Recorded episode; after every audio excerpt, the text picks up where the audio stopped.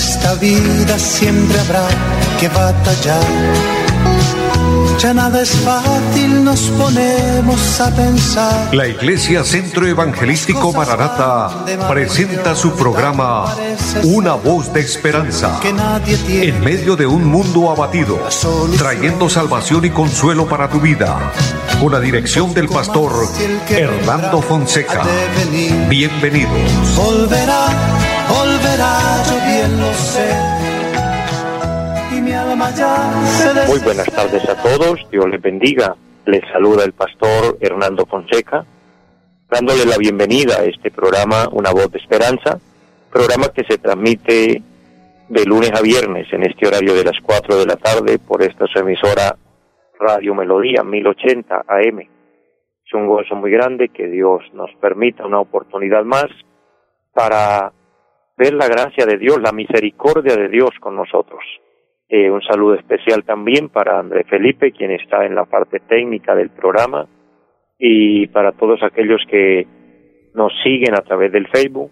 Por ende, las personas que nos ayudan a compartir la programación, les bendigo grandemente, agradeciéndoles, y a todos agradeciéndoles su fiel sintonía. Y qué bueno que usted se mantenga eh, de esta manera apoyando el programa, apoyando la obra de Dios, apoyando eh, la palabra de Dios. Cuando hay buenos oyentes, cuando hay eh, disposición del corazón, entonces Dios está ahí para hablar, Dios está ahí para darnos, eh, de acuerdo a la palabra, la dirección que cada uno necesitamos. Entonces, qué bueno, qué interesante que estemos unidos, que estemos eh, confiando en las misericordias grandes del Señor. Así que bendiciones para todos, un abrazo grande.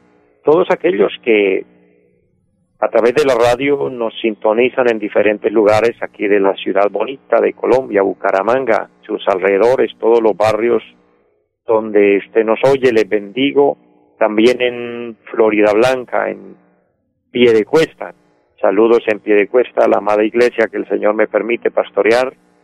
Les amo, les bendigo, les fortalezco para que avancemos. Y a todos los hermanos de diferentes lugares, también en el bello pueblo de Girón, en el rincón de Girón, bendiciones, en Lebrija, en Barranca Bermeja, a todos muchas, pero muchas bendiciones. En cada lugar, los lugares que menciono, los que no, Dios sabe que por todos eh, yo oro para que el Señor se glorifique. En mis oraciones siempre llevo toda la audiencia de la emisora y también del programa, que Dios nos bendiga, que Dios nos ayude. Y orando de esta manera, presentamos también las necesidades, las peticiones de cada uno. No sé en esta tarde cuál sea su petición, yo tengo algunas acá que me comparten para orar, pero si la suya no ha sido enviada, si usted tiene una petición entre usted y Dios, Él se va a glorificar, Él va a obrar el milagro, porque para Él todo le es posible, en el área donde haya necesidad. Vamos a orar creyéndole a la palabra y quiero eh, leer una parte preciosa allá en el Evangelio según San Juan, capítulo número 5, versículo 5 en adelante. Dice, había un hombre que hacía 38 años estaba enfermo cuando Jesús lo vio acostado y supo que llevaba ya mucho tiempo así, le dijo, ¿quieres ser sano? Señor, le respondió el enfermo, no tengo quien me meta en el estanque cuando se agite el agua, y entre tanto que yo voy, otro desciende antes que yo. Jesús le dijo, levántate, toma tu lecho y anda. Y al instante aquel hombre fue sanado, y tomó su lecho y anduvo, y era día de reposo aquel día. Amados, es importante notar a la luz de la palabra que la palabra de Jesús, la voz de Cristo, la intervención de Cristo trae sanidad. Jesús no se demoró en, operar el milagro, simplemente le dijo a este hombre, levántate, toma tu lecho y anda. ¿Cuánto hacía que no lo podía hacer? Dice que tenía 38 años de estar postado con esta enfermedad. Humanamente, él había hecho muchos esfuerzos, cuando el agua era agitada, y esto era solo cada año que el ángel agitaba el agua y el que primero descendía quedaba sano, él por su enfermedad estaba imposibilitado, no podía llegar, otro le ganaba, pero llegó el momento que Jesús se aparece, que Jesús se presenta. Amados, esta es una gran realidad en la vida. Tenemos adversidades, dificultades, esperamos a ver si podemos salir adelante, si encontramos la forma, la manera, los medios que nosotros creemos convenientes, pero a veces no son suficientes. Fracasamos. Y si ese es el caso, entonces, amados, el Señor Jesucristo está para levantarnos, para sanarnos, para abrirnos puertas. No dudes en confiar en Él, en descansar en Él. En esta tarde el Señor nos dice a, a, través de la palabra, levántate, levántate en fe. La enfermedad se va a ir de su cuerpo. Las cadenas serán rotas en esta hora y Dios abrirá puertas. Vamos a creerle la palabra y oremos a Dios. Padre que está en el cielo, te damos infinitas gracias por concedernos esta tan hermosa oportunidad de invocar tu nombre.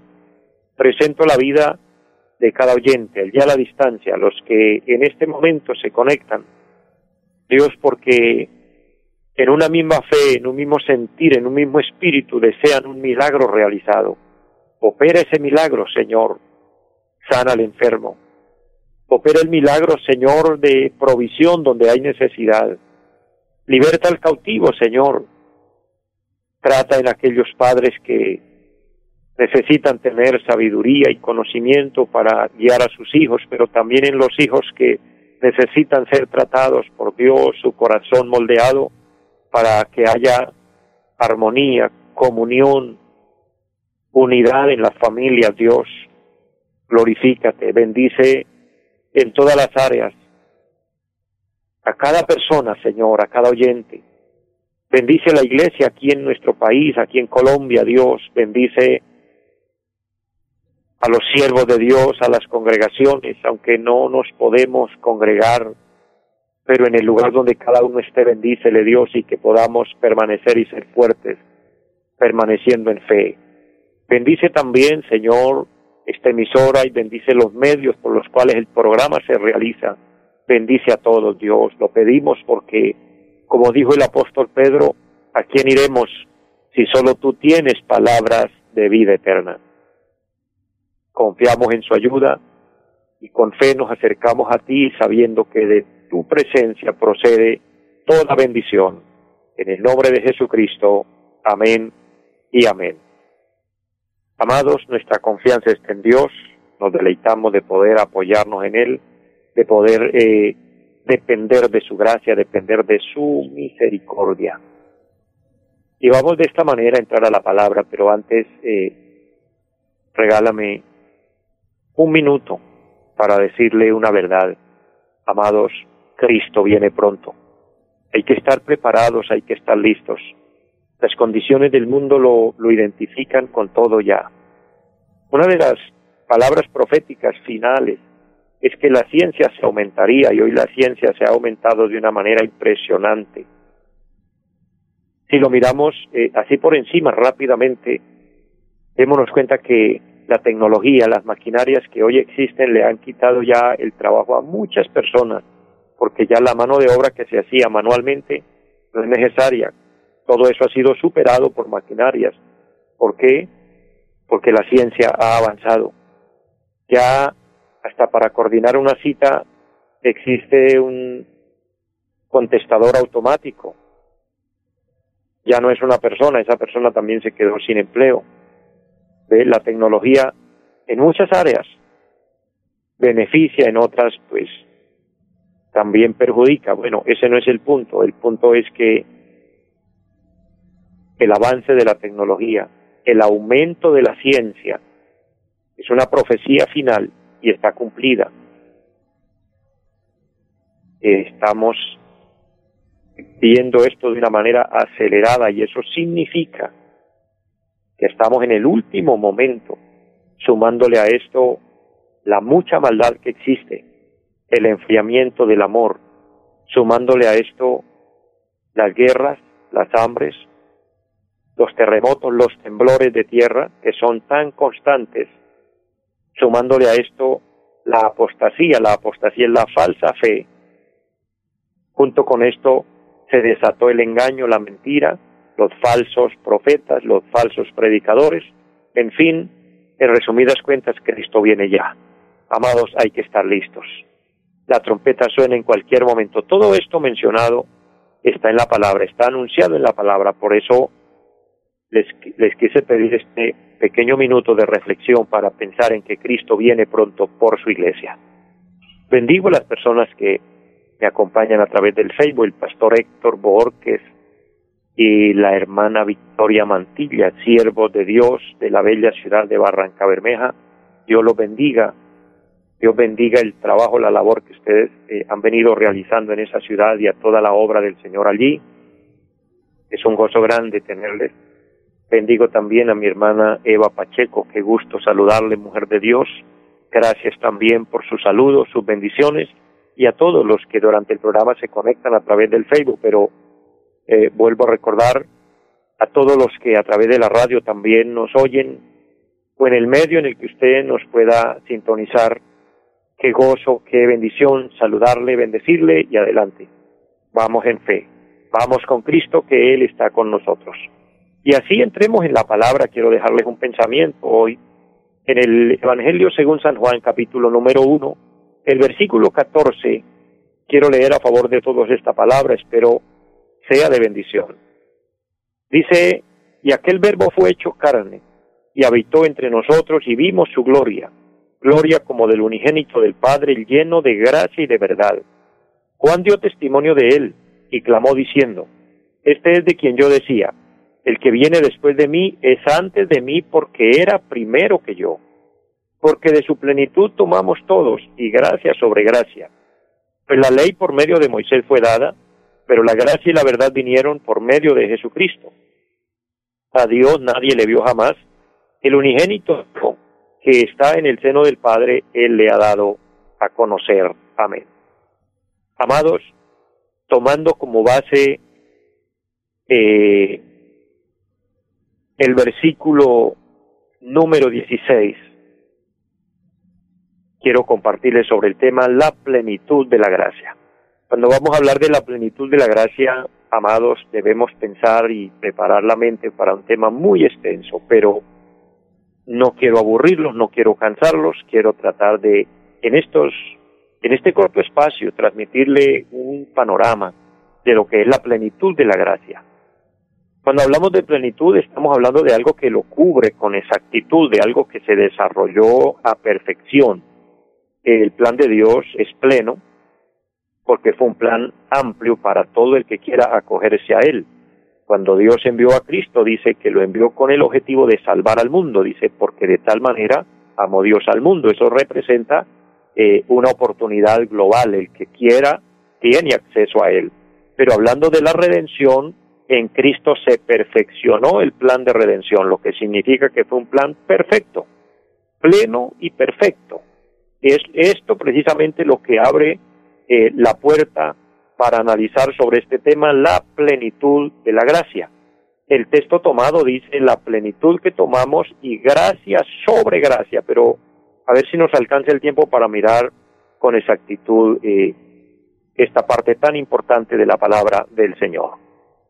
El apóstol Juan está hablando, número uno, de la eternidad de Cristo, el verso 15 el verso 15 dice, Juan dio testimonio de, él, o sea, de Cristo, y clamó diciendo, este es de quien yo decía, el que viene después de mí es antes de mí porque era primero que yo. Note, amado hermano, hermana, amigo que me oye, que el texto tomado dice, referente a Cristo, el que viene. Juan está dando testimonio y dice, el que viene después de mí, este es un testimonio de Juan el Bautista, el que viene después de mí porque él vino trayendo el mensaje, preparando el camino al Señor, pero ahora viene Cristo. Y él dice, el que viene después de mí es antes de mí, porque era primero que yo. Esto habla de la eternidad de Cristo. Para que tengamos comprensión en esta parte, aunque sé que muchos lo conocen, Cristo no inicia su vida o no o no es no, no es persona cuando nace de María, ya lo era desde antes. María, la madre de nuestro Señor Jesucristo, fue utilizada como instrumento de Dios para que de ella naciera Cristo humano, como persona, pero ya Él en la eternidad existía con el Padre. Es lo que el versículo nos muestra. Entonces nos habla aquí de la eternidad de Cristo. Número dos, eh, el Padre mostrándonos su gloria a través de Cristo, versículo 14. Aquel verbo fue hecho carne. La promesa de Dios ahora se hace real, palpable, tangible, a través de nuestro Señor Jesucristo. Dice, y habitó entre nosotros. Habla de Cristo habitando en esta tierra. Siendo Dios, ahora es humano, ahora es hombre, ahora es de carne y hueso también.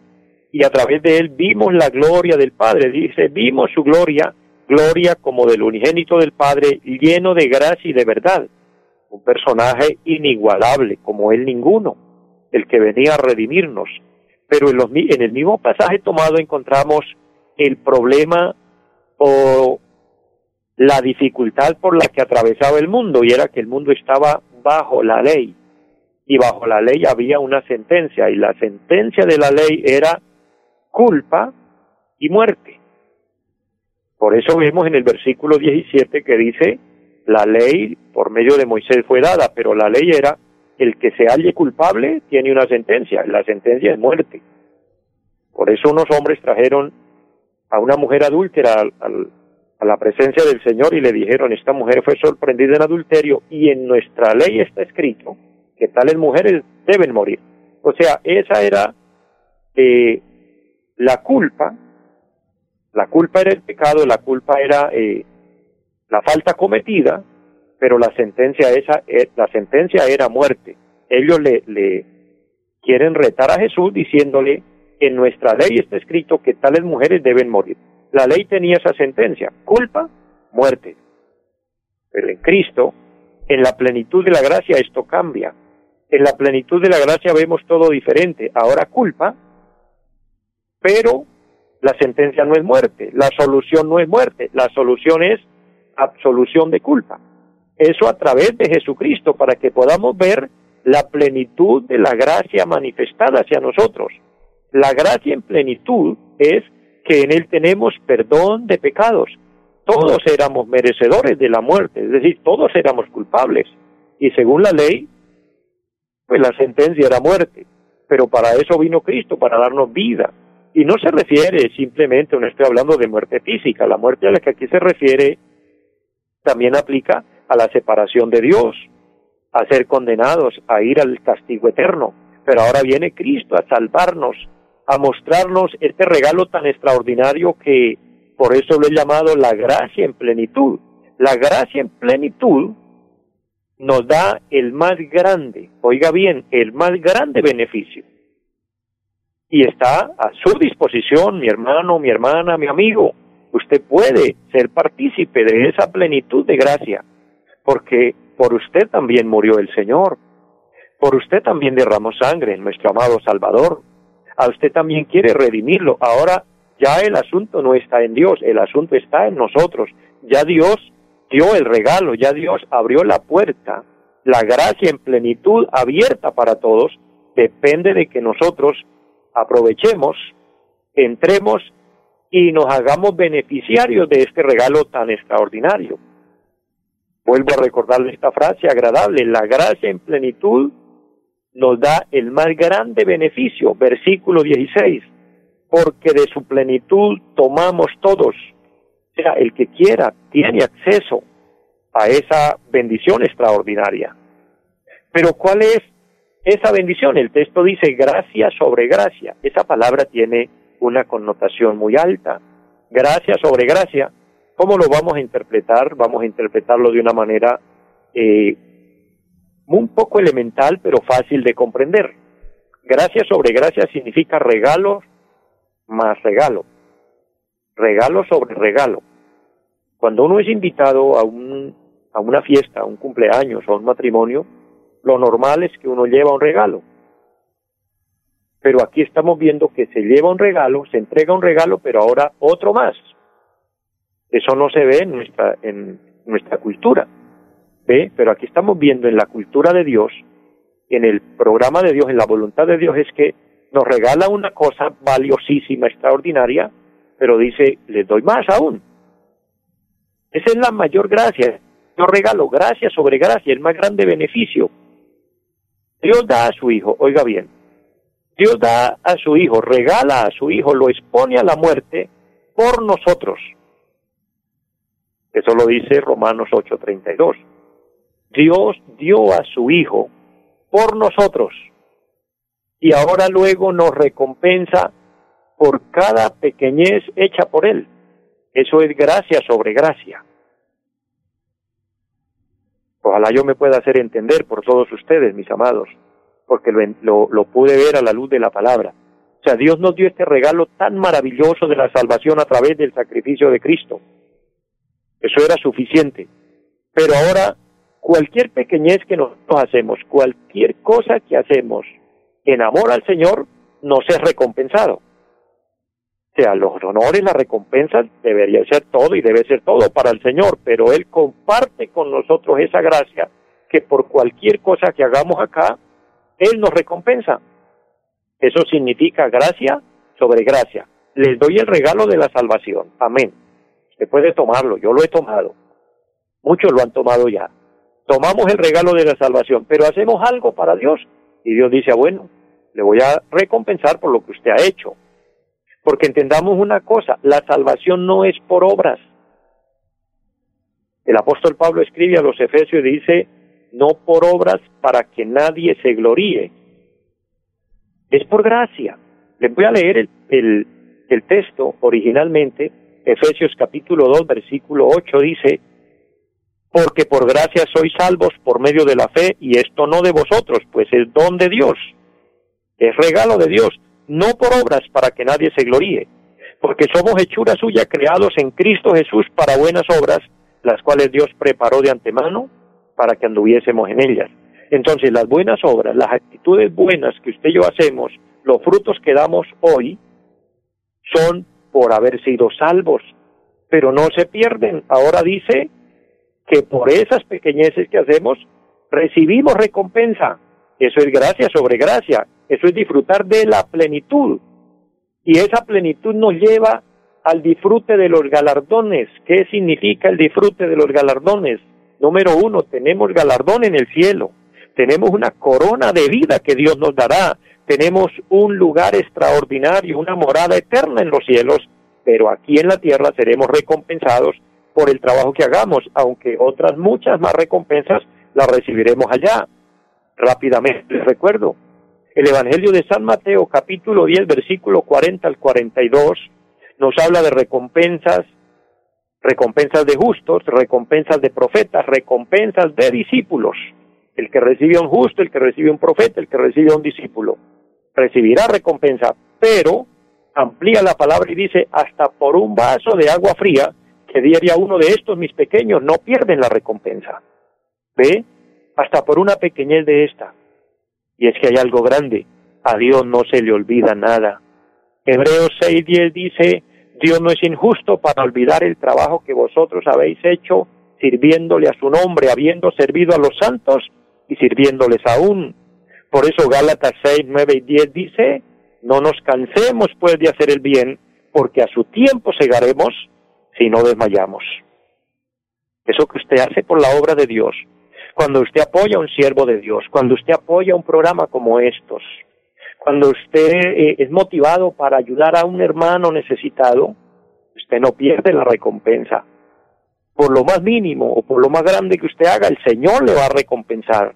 Y mucho más aquellos que lo hacen discretamente, calladitos, sin tocar trompeta, como dice la palabra, a solas, que eso es entre Dios y usted, Oh, lo bendigo, bienaventurado eres, porque a esas personas Dios les tiene recompensas extraordinariamente grandes. Mis amados, disfrutemos de la gracia en plenitud. Les amo mucho a todos, les bendigo, agradezco a todos los que me acompañaron a través del Facebook, mi hermana Mariela Dávila, qué gusto, y a todos bendiciones y una feliz tarde para todos. Recuerden, Cristo viene pronto. Los invitamos a nuestra reunión en los días martes 7 de la noche, culto de oración Jueves 7 de la noche, enseñanza bíblica. Domingos 9 y 30 de la mañana, culto para toda la familia. Y 5 de la tarde, culto evangelístico. Los esperamos en la carrera séptima, número 371, Barrio Amaral Cuesta. Llámenos al 318-767-9537. Volverá, volverá, volverá. En esta vida siempre habrá que batallar ya nada es fácil, nos ponemos a pensar. La Iglesia Centro Evangelístico Mararata presentó su programa Una voz de esperanza. Los esperamos en nuestra próxima emisión. Volverá, volverá, yo bien lo sé. Y mi alma ya se desespera por volar